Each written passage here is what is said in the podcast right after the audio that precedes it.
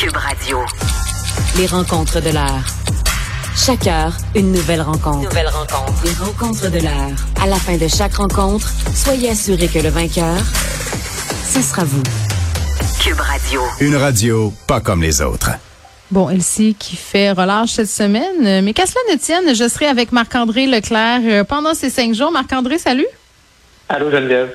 Bon, fin de l'enquête euh, mâchurée. Et là, c'est capoté le Parti libéral du Québec qui réclame des excuses de l'UPAC hein, après l'annonce de la fermeture de cette enquête-là et envisage de poursuivre euh, les policiers. C'est quand même quelque chose.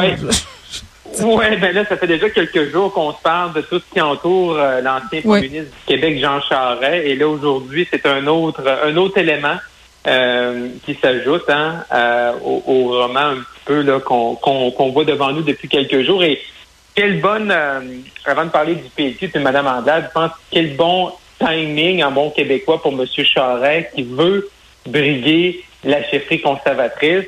Et là, que l'enquête mâchurée, qui était pour lui là, une épine dans le pied, ben là, ce matin, on se lève et là, euh, l'UPAC dit c'est la fin de mâchurée. Et là, le PLQ, comme tu dis, qui en rajoute. Fait que pour M. Charret, là, euh, je pense que c'est vraiment le, le- le meilleur des moments, le meilleur des scénarios pour lui. Il va être là, du côté d'Ottawa mercredi pour rencontrer une rencontre informelle avec des députés qui l'aiment, qui l'appuient, puis ceux qui veulent juste lui serrer la main puis apprendre à le connaître. Fait qu'on voit qu'on se dirige encore plus vers une candidature de Jean Charest.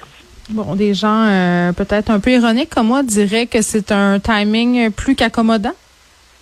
Ben, disons que l'UPAC nous habituait à ça. Hein? Euh, on se rappelle, euh, on se rappelle que la, l'UPAC avait euh, avait arrêté hein, euh, Nathalie Normando la journée du budget euh, provincial de Philippe Couillard. Hein? Fait que l'UPAC, comme euh, côté timing, là, sont toujours sont toujours à des bons moments et que ça donne bien pour tout le monde. Est-ce que c'est la pression? Est-ce que c'est le fait que M. Charest veut revenir sur la place publique qui a relancé un peu tout le débat par rapport à ça?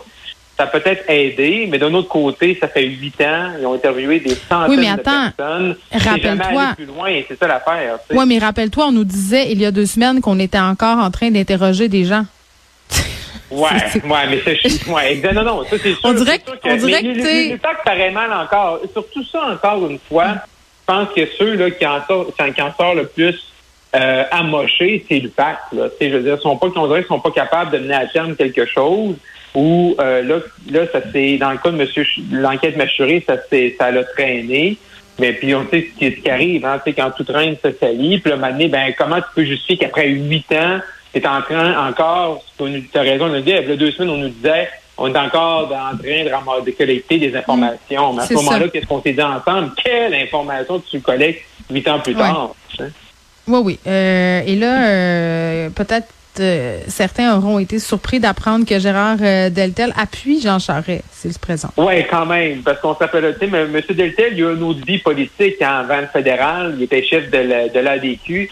Et Mhm. M. Deltel avait quand même eu des mots très durs envers Jean Charest. Des mots, je pense que M. Deltel, par après, il a regretté, mais quand il l'avait nommé le parrain du Parti libéral du Québec. Ah oui, hein? Euh, Ah oui, c'était lui, oui. ça. Je me rappelais plus Oui, que c'était lui. lui, oui, c'est. euh, oui, OK. Ben écoute, oui. fait qu'on parle de ça, on parle de ça, et là, aujourd'hui, euh, plutôt hier, pour être précis, là, M. Deltel qui dit c'est Jean Charest que ça prend pour euh, gérer notre parti, et Mm. c'est le- la personne que je vois pour être euh, le, le prochain premier ministre du Canada. Fait qu'on voit que M. Deltel, là, il a quand même fait un, un travail et, euh, et, et il a beaucoup évolué dans sa pensée. On imagine qu'ils se sont parlé au téléphone. Hein? Oui, oui, oui, oui, oui. Et je, peux, je, peux, je peux te le dire. Les, les deux ont fait, ont fait la paix et, et si M. Deltel, comme ça, donne son appui, ça nous prouve, un, que Jean Charest était très avancé dans sa réflexion, même avant l'annonce de l'UPAC ce matin, et que deux, effectivement, là, les, les, les, les, pots sont les, les pots cassés ont été recollés entre les deux. Bon. Les pots cassés ont été recollés, euh, mais pour certains, les couteaux volent bas sur Twitter.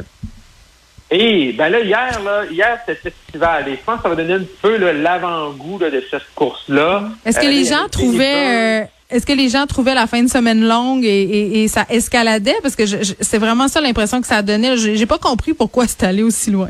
Ben, ça, ça rentrait un peu, on, se parlait la semaine passée, là, des fois, des, les messages sur les médias sociaux, fin de journée, fin de soirée. C'est ça. Euh, fin de semaine, tu sais, c'est peut-être pas des mix parfaits, là. Ben, résume-nous un peu euh, de quoi il en retourne. Ben, en fait, comment ça s'est passé? C'est Jenny Byrne qui est dans l'entourage de Pierre Poliev qui attaque Jean Charest, euh, parce que, et là, euh, par la suite, c'est Alain Rayès qui sort pour attaquer, attaquer Jenny Byrne, et très personnel, là. Jenny Byrne, qui était la directrice de campagne sous Stephen Harper, qui était euh, derrière les, résultats des gouvernements minoritaires et même majoritaires, en 2011. Là, M. Reyes qui attaque Jenny Byrne en disant j'ai pas trouvé une personne sur la planète qui t'aime, là, et je paraphrase. Euh, et après ça, quelqu'un d'autre qui un autre, un ami de Jenny Byrne qui revient pour attaquer M. Reyes en disant ben en 2019, c'était le lieutenant d'Andrew mais tu as, tu as planté des poignards dans le dos en endette le backstabé euh, parce que c'était son lieutenant, mais tu l'as pas appuyé suite à la défaite de 2019. Et là, ça a des là, boule de neige comme ça. Mais là, je pense que ce qu'on me disait un peu, là, c'est que le, tweet de M. Reyes, comme comme tu renchéri là-dessus, c'était pas euh, commandé par les gens autour de M. Charest. Fait que je pense je pense pas que ça va euh, je pense pas que ça va il va y avoir beaucoup de, de, suivi là-dessus. Là. Je pense que ça va mourir dans l'œuf, l'œuf de Twitter? Ouais, un peu. Là. Je pense que tout le monde n'a pas aimé son expérience hier. Oui, hein, comme quoi, on revient aux règles de base. Hein, on s'en parlait justement vendredi. Les petits verres de vin, passer 8 heures le week-end. on, fait autre chose. Hein, on, va sur TikTok, on regarde des, faux lives euh, de TikTokers. Des chats. On peut regarder des chats. Tu sais, les vidéos de chats, ça, calme. Là, Moi, ça me euh, calme pas. Ça me tombe. Ah, moi, j'ai des petits lapins. c'est parce que je m'identifie. Euh... Trouvez, votre échappatoire. C'est ça. Moi, je regarde des, des vidéos de petits, euh, de petits lapins parce que je m'identifie. Euh, c'est mon animal totem, le petit lapin. Bon, exact. bon mais si, euh, si, si, si, c'est totem lapin, go. Exactement. Là, pour conclure pour aujourd'hui avec nos chers amis les conservateurs, on attend toujours les règles pour la course, là, ceci dit. Ben c'est ça. Là, là c'est comme le dernier, tu sais, là, là, étape par étape. Là, là, on est rendu pour M. Charette et pour tous les autres. On attend, on attend ça parce que tu sais, ça va être soit un sprint ou un marathon. C'est soit que euh, le vote ait lieu euh, en juin. Et là, bon, ben là, faut vendre des cartes rapidement, ou c'est un petit peu plus long pour une à l'automne prochain. C'est sûr que si c'est juin pour M.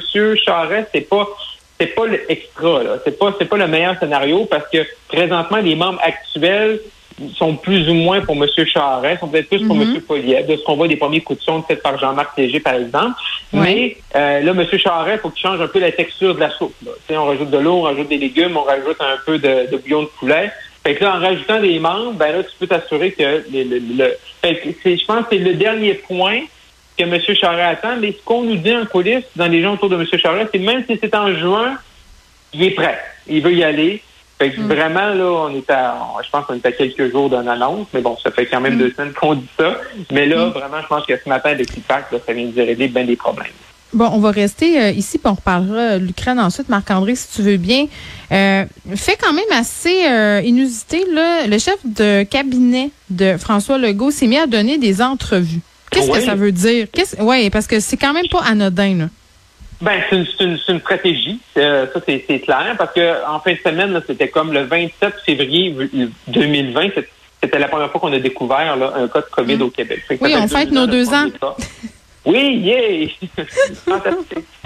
euh, et là, fait, certains médias, la presse entre autres, euh, ils, ont, ils, ont, fait une demande d'entreprendre mhm. M. Legault. Et là, son bureau a dit non, on va vous offrir M. Koskinen, Martin Koskinen, qui est son chef de cabinet, qui est un quelqu'un que moi j'ai côtoyé quand j'étais chef de cabinet au fédéral, qui est très Très actif euh, sur Twitter aussi. Oui, oui, très actif sur Twitter. Puis normalement, c'est comme chef de cabinet, je l'ai été, tu, tu donnes pas des entrevues. Là. Des fois, tu parles des journalistes en, background, en FT, comme comme ça, pour les mhm. informer ce qui s'en vient, quand tu les croises dans des congrès, dans des activités. Pour les spinner, dis-le, pour les spinner. Ah ouais. ouais pour les spinner, ben oui. Non, tout à fait, tout à fait. On spin euh, un, deux, trois go, on spin. Moi, ça me dérange pas.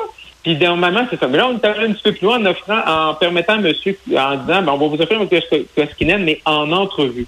Et là, euh, ça, c'est un peu, ça, c'est un peu spécial. Euh, mais c'est une nouvelle technique. Mais quand même, c'est qu'au-delà de juste de dire en entrevue, puis mettons de dire, oh, c'est fantastique de travailler avec M. Legault, là, on n'est vraiment pas là-dedans, mais il a quand même donné des informations qui sont pertinentes, même si là, avec l'actualité mondiale, on parle moins de la pandémie, puis c'est comme si, entre guillemets, la pandémie était terminée, mais tu sais, on nous parle de la fin du match, euh, début avril. Hey Marc-André, sais-tu quoi? Ça, tu, tu dis ça puis ça me fait flasher quelque chose. C'est vrai avec ce qui se passe en Ukraine. Tu sais, je voyais les, euh, les personnes entassées dans le métro là.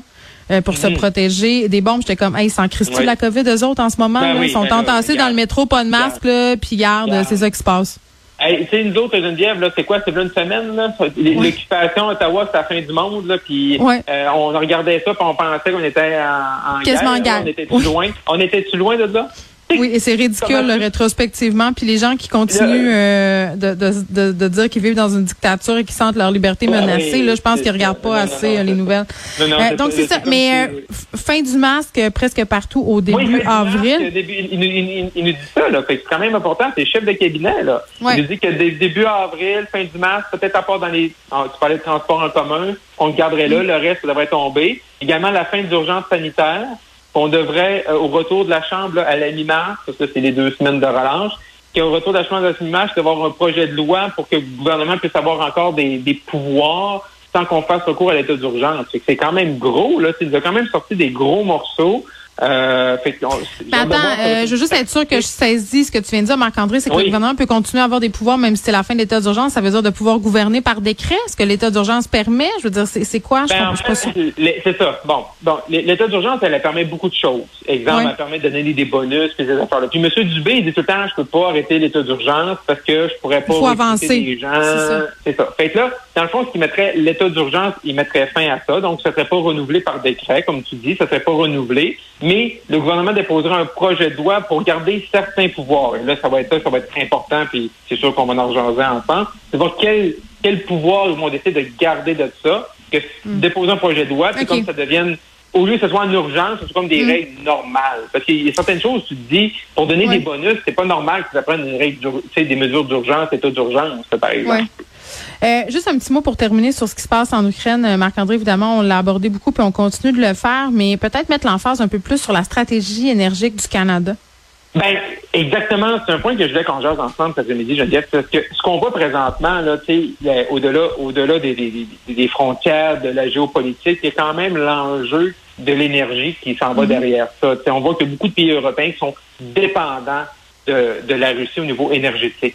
Et au, Canada, c'est sûr, pour, bon, avec une conscience euh, sociale, environnementale, il y a certains projets qu'on a arrêtés, par exemple. Je pense au Seigneur Saint-Jean, le Québec, qui était passé. M. Legault a dit non, on va pas là-dessus. Mais le Québec, si on allait là-dedans, le gaz liquéfié, ben, la production serait sortie et serait allée en Europe. Fait on a une réflexion à faire. Si on veut, si l'Europe va arrêter d'être dépendant de la Russie, donc, enlever du pouvoir à Vladimir Poutine, enlever cet état de, dépendance, ben, on peut être une façon de pallier à ça. Mais là également, c'est pour avoir, pour avoir ce débat-là présentement, parce que nous, mm. on est capable de les alimenter. Mais là, on décide systématiquement que ces projets-là vont pas de l'avant.